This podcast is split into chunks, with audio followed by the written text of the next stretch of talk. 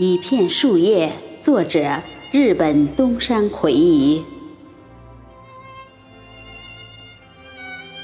山头一片静明，月亮微微探出头来，静静地升上绛紫色的天空。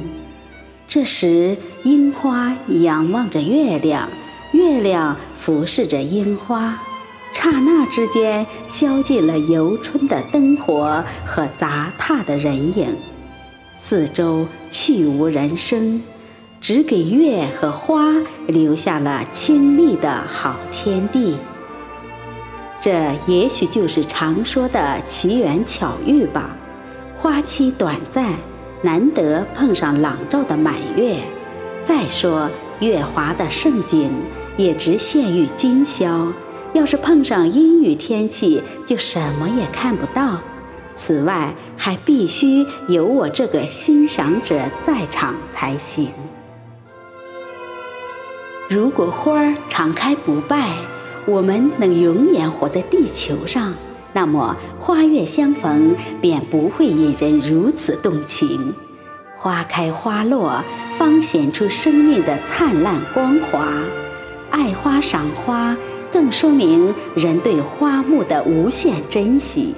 地球上瞬息即逝的事物，一旦有缘相遇，定会在人们的心里激起无限的喜悦。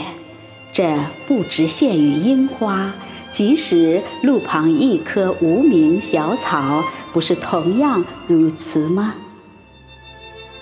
自然景物令人赏心悦目。这个体验是我在战争中获得的，那时想到自己的生命之火就要熄灭了，处在这样的境况里，才发觉自然景物却充满了旺盛的活力。于是我受到了强烈的震动。过去在我的眼里，这些景物都是平淡无奇、不堪一顾呢。战争结束以后。在贫困的年代里，我也陷入苦难的深渊。冬天，我矗立在凄清寂寞的山峦上，大自然和我紧密相连，这才使我的心境感到充实而满足。我心中产生了对生活的切实而纯真的向往。打那时候起，我便开始了一个。风景画家的生涯，我所喜欢描绘的不是人迹罕至的景致，而是富有生活情趣的自然风物。然而，在我所描绘的风景里，可以说几乎没有人物出现。其中一个理由是，我所描绘的风景是人们心灵的象征。我是通过自然景色本身书写人们的内心世界的。我常常揣摩画面的内容，创作散文，这是我接触了清新的自然和素朴的形象之后引起的感动所致。在战后时代的急流勇进中，我有很多时候。是走着同时代相游离的道路的，现在看来，这条路算是对了，而且我决心继续走下去。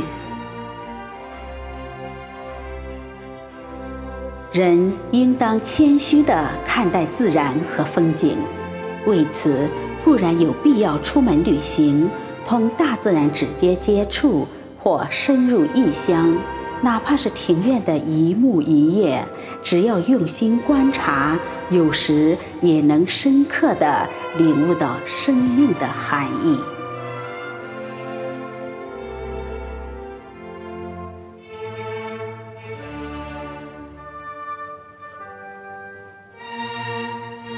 我注视着院子里的树木，更准确地说，是在凝望枝头上的一片树叶。而今，它泛着美丽的绿色，在夏日的阳光里闪耀着光辉。我想起当它还是嫩芽的时候，我所看到的情景。那是去年冬天，就在这片新叶尚未吐露的地方，吊着一片干枯的黄叶，不久就脱离了枝条，飘落到地上。就在原来的枝丫上，你这幼小的、坚强的嫩芽，生机勃勃地诞生了。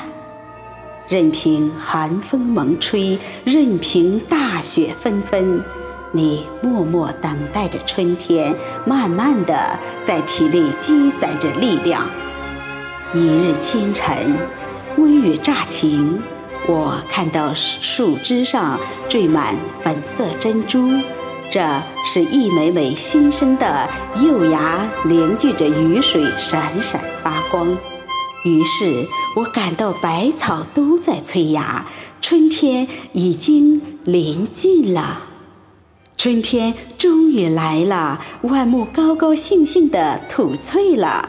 然而，散落在地面上的陈叶早已腐烂，化作泥土了。你迅速长成一片嫩叶，在初夏的太阳下浮绿泛金。对于柔弱的绿叶来说，初夏。既是生机旺盛的季节，也是最容易遭受害虫侵蚀的季节。幸好你平安地迎来了暑天，而今正同伙伴们织成浓密的青荫，遮蔽着枝头。我预测着你的未来，到了仲夏，鸣蝉将在你的浓荫下长啸。等一场台风袭过，那会会蝉鸣变成了凄切的哀吟，天气也随之凉爽起来。蝉声一断，代之而来的是树根深处秋虫的合唱。这唧唧虫声，却也能为静寂的秋夜增添不少雅趣。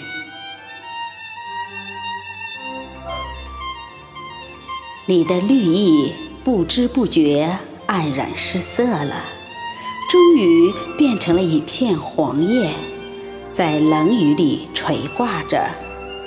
夜来秋风敲窗，第二天早晨起来，树枝上已经消失了你的踪影，只是你所在的那个枝丫上又冒出一个嫩芽。等到这个幼芽绽放绿意的时候，你早已飘落地下，埋在泥土之中了。这就是自然，不光是一片树叶，生活在世界上的万物都有一个相同的归宿。一叶坠地，绝不是毫无意义的。正是这片片黄叶。换来了整个大地的盎然生机。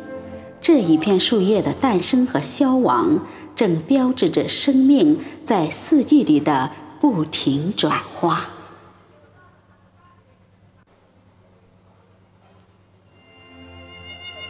同样，一个人的死关系着整个人类的生。死固然是人人所不欢迎的，但是。只要你珍爱自己的生命，同时也珍爱他人的生命，那么，当你生命渐尽，行将回归大地的时候，你应该感到庆幸。这就是我观察庭院里一片树叶所得的启示。不，这是那片树叶向我微微讲述的生死轮回的要地。